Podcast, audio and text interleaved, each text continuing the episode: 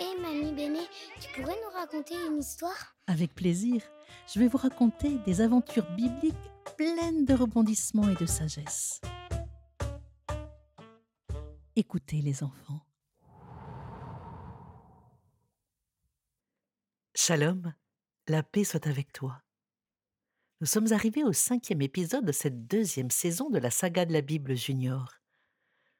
Continuons ensemble l'histoire de Moïse qui se trouve dans le deuxième livre de la Bible, dans le livre de l'Exode. Ouf, tu te souviens? Les Hébreux sont enfin libres. Ils ont quitté l'Égypte où ils étaient des esclaves. Et ils ont traversé, par miracle, la mer Rouge à pied sec, à la suite de leur chef, Moïse. Ils sont une multitude avec beaucoup d'enfants.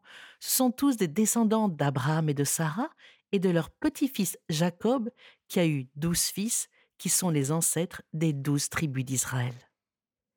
Les voilà arrivés de l'autre côté de la mer Rouge, aux portes du désert, qu'ils vont devoir traverser pour rejoindre le pays de Canaan, la fameuse terre promise où coule le lait et le miel.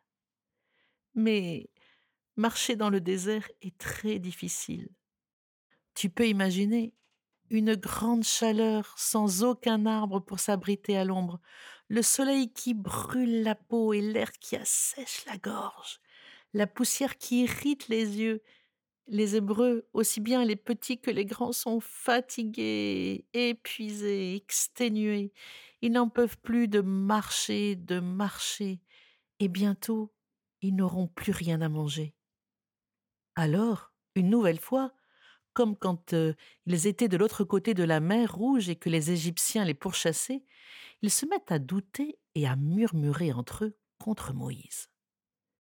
Ils ont peur de mourir de soif et de faim dans le désert avec leurs enfants sans jamais voir leur pays. Alors, en colère, ils disent à Moïse En Égypte, on était des esclaves, mais au moins on avait de quoi manger. Nous as-tu fait venir ici pour nous faire mourir de faim? Mais Moïse, confiant, se tourne vers Dieu, et le Seigneur lui dit Je vais faire pleuvoir sur vous de la nourriture venue du ciel. Le soir, vous mangerez de la viande, et le matin, vous recevrez du pain. Le soir venu, les Hébreux aperçoivent dans le ciel une immense nuée de petits oiseaux.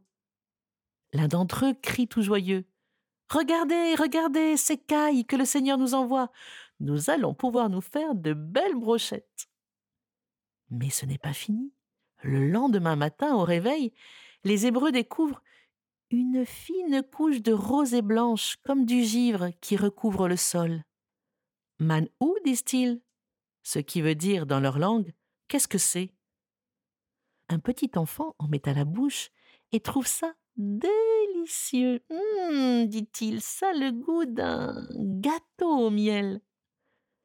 Ce pain délicieux envoyé par Dieu comme cadeau du ciel, les Hébreux l'appellent la manne. Prenez juste ce dont vous avez besoin pour aujourd'hui, dit Moïse, et que personne n'en mette de côté pour plus tard. Mais certains vont désobéir. Ils ont trouvé cela tellement bon qu'ils veulent en prendre plus de peur de ne plus en avoir les jours suivants. Alors, ils en dans leur tente, mais dès le lendemain, ce qu'ils avaient gardé est immangeable, rempli de petits vers, oh, qui grouillent. Ils n'ont pas besoin de faire de réserve, car le Seigneur envoie la manne tous les jours de la semaine, tous les jours sauf le septième jour, le jour consacré à Dieu. Pourquoi? Parce que c'est un jour spécial où les Hébreux sont invités à se reposer et à prier. grâce à cette manne de chaque jour, ils n'auront plus jamais faim, ils seront rassasiés par le Seigneur.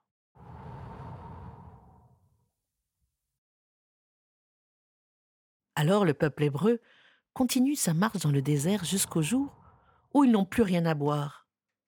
Et que vont-ils faire d'après toi? Ils vont encore râler auprès de Moïse. En colère, ils lui disent Donne-nous de l'eau à boire. Et cette fois-ci, Moïse en a assez. Assez de les entendre toujours se plaindre. Ils ont toujours quelque chose à demander. Ce n'est pas facile d'être chef. Alors agacé, Moïse leur dit Pourquoi êtes-vous en colère contre moi? N'avez-vous pas confiance dans le Seigneur qui vous a guidé jusqu'ici Mais assoiffé, le peuple continue à protester. Et toi, Moïse, pourquoi nous as-tu fait venir d'Égypte? Est-ce pour nous faire mourir de soif dans le désert? Moïse alors supplie le Seigneur et lui dit Que dois-je faire? Je commence à avoir peur car le peuple est très en colère. Le Seigneur alors lui dit Lève ton bâton et frappe le rocher, l'eau en sortira et le peuple pourra boire. Moïse fait comme le Seigneur lui a dit, et en plein désert, il fait jaillir une source d'eau. Mais les ennuis ne sont pas terminés. Après la soif et la faim, un autre danger les guette. Des hommes armés marchent vers eux. Ce ne sont pas des Égyptiens, mais des Amalécites qui veulent protéger leur terre. Alors Moïse choisit parmi le peuple hébreu l'un d'entre eux, Josué, pour être le chef de guerre. Souviens-toi bien de ce nom, Josué, qui sera plus tard le successeur de Moïse. Nous le retrouverons dans le prochain épisode. C'est lui qui fera entrer le peuple hébreu dans la terre promise. Mais reprenons notre histoire. Moïse dit à Josué Choisis des hommes capables de nous défendre et allez combattre nos adversaires. Moi, je me posterai au sommet de cette colline, le bâton de Dieu à la main.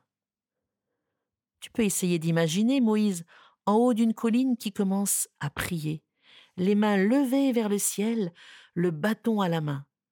Tant que Moïse a les mains levées, les Hébreux gagnent la bataille, mais quand il baisse les bras parce qu'il est fatigué, ils se mettent à perdre.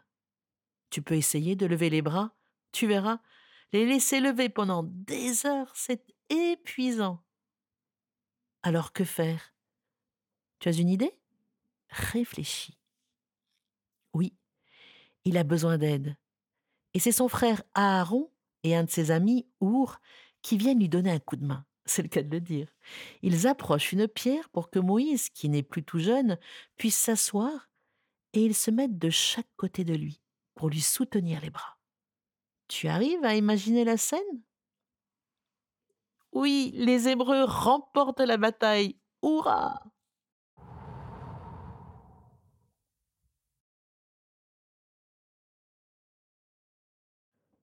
La traversée du désert est une sacrée épreuve. Au bout de trois mois, ils arrivent enfin au pied du mont Sinaï, appelé aussi l'Horeb, la montagne de Dieu. C'est près de là que Moïse avait vu le buisson ardent et que Dieu l'avait appelé pour la première fois par son nom et lui avait demandé de libérer son peuple de l'esclavage. Tu te souviens ce qu'il avait répondu Moi, moi, moi, non, non, non, mais qui suis-je pour que tu me confies une telle mission? Je ne suis qu'un petit berger, je ne suis pas un chef, et je suis loin d'être parfait. Je pense que tu as dû te tromper de personne, pas moi, pas moi. Et Dieu lui avait répondu N'aie pas peur, Moïse, je suis toujours avec toi. Et c'est ce qui s'est passé, et c'est ce qui se passe encore tous les jours. Moïse a totalement confiance dans le Seigneur, car il sait bien que lui tout seul n'aurait jamais, jamais pu délivrer le peuple d'Égypte, ni passer la mer Rouge à pied sec, ni trouver de quoi manger et boire en plein désert, ni gagner la bataille contre les Amalécites. Sa force, c'est le Seigneur, il sait que seul il ne peut rien. C'est pour ça qu'il est écrit que Moïse est l'homme le plus humble que la terre ait porté. Arrivé avec tout le peuple hébreu libéré au mont Sinaï, Dieu va encore parler à Moïse. C'est l'un des moments les plus importants, les plus connus de la Bible. Que va-t-il lui dire? Quel message dans le feu et les éclairs va-t-il lui donner pour tout son peuple? Tu le sauras dans le prochain et dernier épisode de la deuxième saison de la saga de la Bible Junior. Oh histoire, Mamie Béné. Vivement la prochaine